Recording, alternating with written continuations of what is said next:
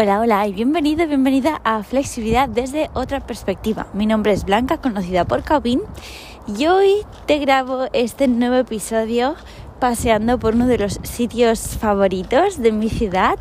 Eh, hoy hace muy buen día, no hace apenas viento, así que espero que se oiga bien todo el ratito, pero si en algún momentito eh, hay alguna cosita que no se escucha bien, ya adelanto, disculpas. Yo muchas veces em, preparo con muchísima conciencia eh, los episodios que quiero grabar y todo el contenido que estoy compartiendo en el proyecto Caubin. De hecho, tengo una super lista de temáticas para TikTok que me enviáis mensajes privados por Instagram, que lo ponéis en comentarios, de YouTube y por supuesto de podcast. Tengo muchísimas ideas para los episodios y repasando hoy la lista, se me había venido una idea a la mente pero haciendo alguna de las caminatas rutinarias que suelo hacer para mantener mi paz mental, debido a que bueno, llevar un proyecto tan grande y que cada vez está creciendo más eh, requiere de muchísima energía y sobre todo de que yo esté bien, em, se me ha venido a la mente, ¿por qué no? Hacer un episodio diferente y grabarlo mientras paseo Así que confío 100% en la calidad maravillosa de la grabación del iPhone y espero que se me escuche. Este episodio va a ser una mezcla un poquito teórica y sobre todo un poquito práctica y de mentalidad. Me gusta mucho porque yo creo que va, se va a entender muy bien. Eh, la pasada em, es que me parece un tema muy brutal. Cómo se une en el progreso el, tanto el trabajo físico como, el trabajo mental, que ambas cosas son súper importantes y hoy lo vamos a ver reflejado en algo muy tangible para esas personas que no les mole el rollo zen ¿no? y piensen que esto es súper eh, Mr. Wonderful eh, y pues hoy lo vas a ver claro, vas a ver cómo eh, cosas que a priori tú no le estás dando importancia pueden frenarte en tu progreso, pueden incluso hacerte sentir daños y lesiones, así que a ello vamos. Específicamente quería que desarrolláramos un poquito más el tema de la fascia. La fascia me parece una temática apasionante. Mm, si una persona tuviera que entender y formarse más en profundidad en alguna cosita para saber cómo funciona su cuerpo, yo empezaría sin duda entendiendo bien bien qué es la fascia. Así un poquito, eh, no voy a hacer una explicación súper detallada y con tecnicismos porque no me parece el espacio para hacerlo ahora mismo. De hecho, quiero algún directo de Twitch que sea específico de la fascia y eso será, bueno, alguno o algunos mucho más técnico, pero para que te hagas una idea, la fascia es un tejido conectivo o conjuntivo. Lo vas a encontrar así en internet. Conectivo y conjuntivo es lo mismo, porque al principio también dudaba de cuál era la diferencia. Y la fascia es un tejido que recubre absolutamente eh, todo nuestro cuerpo. Existen diferentes tipos de fascia, fascia profunda, fascia superficial, fascia especializada, fascia no especializada. Y, por ejemplo, para, que, para darte un poquito más em, de ejemplos que tú te puedas hacer una idea, un ejemplo de fascia especializada sería la que recubre algunos órganos. Por ejemplo, nuestros pulmones están rodeados de una fascia que se llama pleura, nuestro corazón del pericardio. También existe eh, fascia, por ejemplo, que rodea algunas partes de nuestro intestino, eh, la fascia abdominal, que también está relacionada, por ejemplo, con la que recubre la pelvis y el suelo pélvico. Bueno, es una absoluta pasada. Em, algunas de las em, células, bueno, de los componentes más importantes de la fascia, aparte por supuesto el agua, sobre todo son las fibras de colágeno. Entonces ya, ya entraremos en más detalle a ver todas estas células y demás, pero sobre todo me gustaría que te quedara claro justo en la disciplina que a nosotros nos interesa, ¿no? que es realmente la flexibilidad, la contorsión, el yoga y demás, lo que solemos hacer es trabajar la movilidad y la flexibilidad. Y hemos visto la diferencia entre movilidad y flexibilidad. La movilidad va aplicada sobre todo al rango de movimiento de una articulación y la flexibilidad va al estiramiento de esa propia musculatura que permite el rango de movimiento de la articulación. Vale entrando un poquito más en entender qué, qué, pasa cuando estiramos, vemos que los músculos están rodeados de una fascia y eh, dentro de cada músculo existen compartimentos, dentro de cada compartimento las fibras musculares y dentro de cada fibra muscular las miofibrillas y a partir de ahí ya vamos poco a poco eh, aumentando el zoom en un microscopio y vemos pues el sarcómero, que es la unidad funcional y, y todas las proteínas, lactina, miosina, etcétera. Entonces, cada cosita que te he ido comentando, el músculo, los compartimentos que tiene y la fibra muscular está rodeado de fascia. Así que realmente cuando estamos trabajando la flexibilidad, lo que hacemos no es estirar el músculo en sí, lo que estamos trabajando es sobre la fascia. Y aquí está la magia.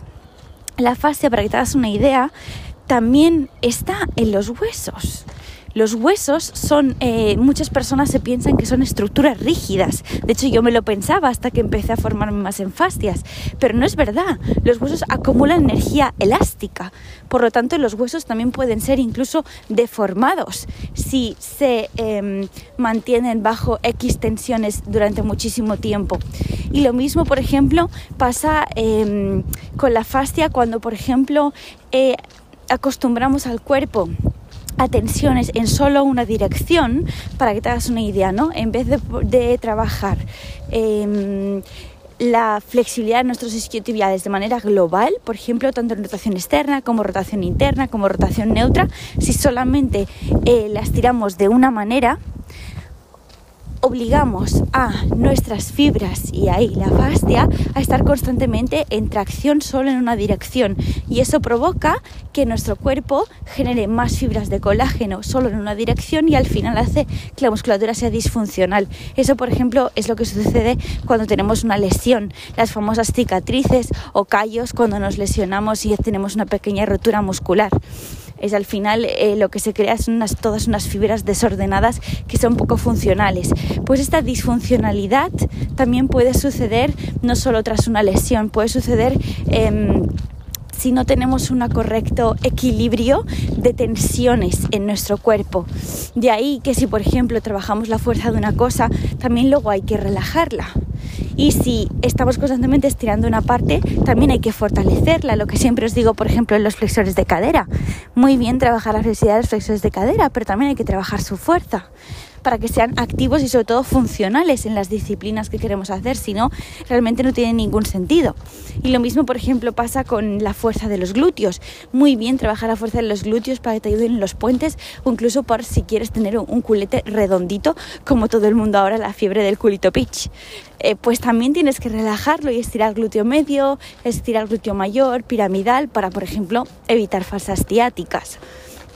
Eso por una parte, pero lo que realmente, bueno, un poquito así la introducción para que te hagas una idea de la fascia y tal.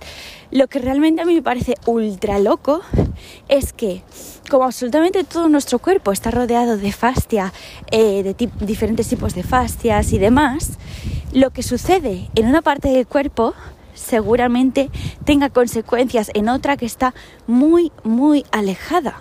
¿Cómo puede ser, no? Que, por ejemplo, un dolor de hombro venga dado de excesiva tensión, por ejemplo, en abductores y eso podría suceder y se debe a una de nuestras cadenas miofasciales que es la cadena en espiral o cadena cruzada, la cual cruza por toda nuestra espaldita, entonces pasa por detrás de nuestro glúteo, cuadrado lumbar, cruza y se viene para la zona de trapecio y puede causar, por ejemplo, mucha tensión en una zona de la cadena cruzada, puede causar lesiones y muchos eh, dolores en otra zona de la cadena. Por supuesto, con esto no quiero decir que todas las molestias que tengamos en, nuestro hombro vienen causadas de, tensiones en alguna zona de nuestra cadena cruzada. Pero sí que te quiero decir que normalmente la cosa no es, no es, no es tan simple, que a veces sí que hay lesiones, por ejemplo, en hombro que vienen de problemas en manguito rotador, pero muchas veces esos problemas de manguito rotador son causados porque estamos sobreutilizando una musculatura, eh, entonces está, mm, digamos que estando excesivamente tensa y, otra musculatura que debería activarse está siendo debilitada. Al final es una descompensación. Eh, algo, por ejemplo, otro ejemplo que a mí me parece maravilloso es el tema este de la respiración. De ahí es un poquito más la parte mental que va a empezar ahora en el podcast, el tema de la, de la respiración. El diafragma bueno, tú si, si buscas información sobre diafragma, absolutamente todo el mundo no habla maravillas. El diafragma es súper importante, la respiración, el diafragma es clave para, mm, para, tener una respiración completa, no una respiración superficial, entonces sobreutilizamos la musculatura de nuestro cuello, etcétera, pues eso es totalmente cierto. Pero a mí lo que me parece también más apasionante es el tema de que la fascia que rodea el diafragma, como no, también tenía que haber fascia en esa zona, está muy conectada con la fascia del pericardio, con la fascia de la, bueno, con la pleura. Em, entonces eso significa que eh, realmente si no nos tomamos en serio cuidar nuestro cuerpo realmente como un templo y mimarlo y darle lo que necesita e intentar evitar eh, en todo momento esas descompensaciones, podemos incluso eh, tener problemas un poquito más, más serios, ¿no? Como podría ser cuando ya empieza a haber tensión en, un órgano, por decirlo así, o sensación de que me falta el aire, a veces puede venir dada de excesiva tensión en la pleura Em, y eso, como hemos visto, puede estar conectado en general con muchos aspectos de nuestro cuerpo. Entonces, con esto te quiero decir dos cosas. La primera es, vamos a ver en más detalle la fascia, en qué consiste, cómo podemos trabajarla, los tipos de cadenas, cómo podemos detectar si tenemos alguna cadena excesivamente tensa, cómo podemos ver si algunos dolores que están en una zona de nuestro cuerpo pueden venir de otra parte. Pero por otra parte, quería también que, mm, dar un poquito el mensaje de que la fascia para mí es el tejido más emocional que tenemos. Es un tejido íntimamente conectado con cómo está nuestro sistema nervioso y con la energía que tenemos en este momento. A veces quedan em, residuos de cuando hemos pasado por momentos mm, muy complicados en nuestra vida, puede haber residuos en ciertas zonas de nuestro cuerpo de tensiones que quedan como una pequeña cicatriz en nuestra fascia de resistencias. Por eso muchas veces hay personas, yo he tenido alumnas que han empezado a trabajar extensiones de columna y aperturas de pecho y al acabar la clase se han puesto a llorar y no sabían por qué, pues que quizás había algún tipo de bloqueo energético. No te pido que me creas, quizás esto te suena eh, a chino y me dices, mm, vale, pues eh, respáldalo con bibliografía científica. Simplemente te digo que abras la mente, que lo experimentes, que no hace falta que lo creas, pero es algo que yo he experimentando en mi propio cuerpo, que lo he visto en otras personas a mí, de hecho, empezar a trabajar aperturas de pecho me cambió muchísimo en todos los aspectos, eh, sobre todo a nivel de autoestima, la verdad. Y mm, es muy importante que dediques también atención y energía a este tipo de entreno invisible, que es no solo cuidar tu respiración para poder garantizar que toda la fascia que rodea la zona de tu tronco, lo que se llama eh, la fascia toracolumbar, esté saludable y destensada y puedas trabajar con ella, sino porque realmente esto, el, cuidar tu estado mental, el cuidar tu estado emocional, cómo te sientes, también te va a ayudar de cara a tus entrenamientos y avanzar mejor, porque al final, debido a esto, a la fascia, tensiones en isquiotibiales pueden venir dadas también del estrés que tú acumulas, que a priori no se acumula en ninguna zona en concreto de tu cuerpo, sino que se acumula en diferentes cadenas y, va, y va variando. Así que para mí el entrenamiento invisible no es solo el descanso, no solo pasarse el foam roller, también es mantener eh, ese cuidado emocional de, bueno, el diálogo interno de cómo me estoy sintiendo, ser consciente de que todo tiene muchísima relación, mm, mimarme y abrazarme como por ejemplo, si un día haces un entrenamiento y no sale como te gustaría, eh, si estás pasando por algún momento difícil personal, pues em, estar abierto a que también puedas sentir otras cosas en tu cuerpo, aprender al máximo de ese momento, mm, darte muchísima compasión sobre todo y comprender que al final nuestro cuerpo es un todo que hay una malla maravillosa llamada fascia que va a acumular muchísima energía y muchísimos recuerdos positivos y negativos y puede ser que se hagan presentes en algún momento dado en medio de un entrenamiento. Estar dispuesto a verlo y además lo mejor de esto es que cuando lo ves y te pones a trabajar en ello se va enseguida. Es un tejido súper, súper agradecido y las mejoras son brutalmente rápidas. Así que yo creo que, bueno, espero que te hayas hecho una idea de otra herramienta que vamos a ir viendo que nos va a ayudar a seguir progresando, a seguir mejorando nuestros puentes, nuestros splits, eh, nuestros handstands, nos va a ayudar en general para todo y es la famosa fascia, además de seguir trabajando em, un poquito nuestro crecimiento personal, por decirlo así. Yo creo que nunca se había visto tan claro lo ligado que está el crecimiento personal con el crecimiento a nivel físico, cómo todo, todo, todo está ligado y cómo trabajando en una cosa puedes mejorar en una y cómo trabajando en la otra puedes también afectar a la otra. Es como una especie de, de relación de recíproca. Me parece muy mágico, muy chulo, muy chulo. Espero que te haya gustado este episodio, sé que es bastante diferente, pero la verdad es que mientras paseaba se me ha ocurrido que, que, ¿por qué no? Que me apetecía también daros mi opinión sobre esto, hablaros un poquito más sobre la fascia, sobre el impacto que tienen nuestras emociones en ella, sobre el impacto que puede, no solo las emociones, también las tensiones eh, a nivel físico, como sobreestimular una zona y no otras puede afectar también al final el físico y lo emocional y lo mental, lo energético, todo, todo va a una, todo es un circuito.